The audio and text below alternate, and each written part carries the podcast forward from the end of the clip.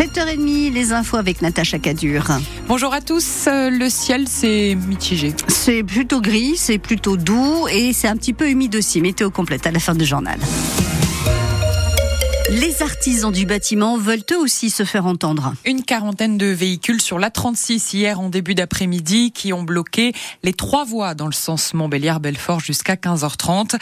Ils ont fini par s'installer boulevard Carnot à Belfort près de la préfecture pour réclamer une réaction de l'État face à leurs difficultés.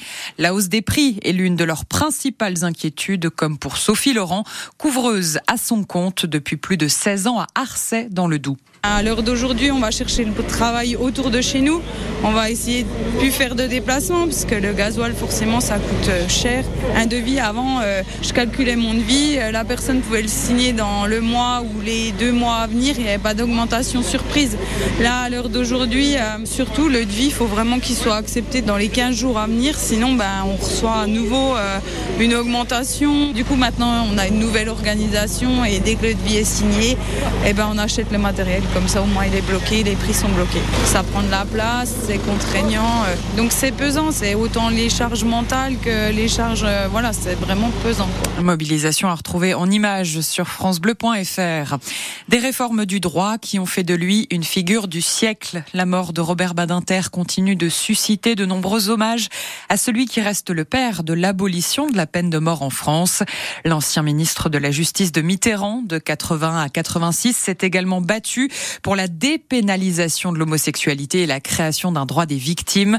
Il s'est éteint dans la nuit de jeudi à vendredi à 95 ans. Toutes les réactions sont à retrouver sur francebleu.fr. Près de 150 personnes ont défilé au départ d'Auxelles Haut et d'Auxelles Bas hier pour se rejoindre en faveur de leurs écoles de village. L'une d'elles est menacée par la suppression d'un poste d'instituteur à la rentrée prochaine. Cela fait partie des prévisions de la carte scolaire qui fait beaucoup de remous dans les communes du territoire de Belfort. Nous y reviendrons dans le journal de 8 heures. Le stade Bonal va briller des lueurs de l'espoir. Celle des Bleuets de l'équipe de France qui disputeront l'un de leurs matchs amicaux dans l'enceinte socialienne le 25 mars prochain. Match de préparation au JO de Paris qui a été avancé par le sélectionneur Thierry Henry. Une première à Bonal qui n'a encore jamais reçu les espoirs. L'équipe de France féminine d'Hervé Renard doit également disputer un match à Bonal en juillet. Ce soir, c'est sur le terrain du Gol FC au nord de Lyon que le FC FC Sochaux dispute sa place dans le classement de national après sa lourde élimination en Coupe de France 6 buts 1 mardi face à Rennes. Et cette fois, l'objectif est clair, c'est la montée pour les jaunes et bleus, toujours quatrième. Coup d'envoi à 19h30 à vivre en direct et en intégralité dès 19h15 sur France Bleu Belfort-Montbéliard.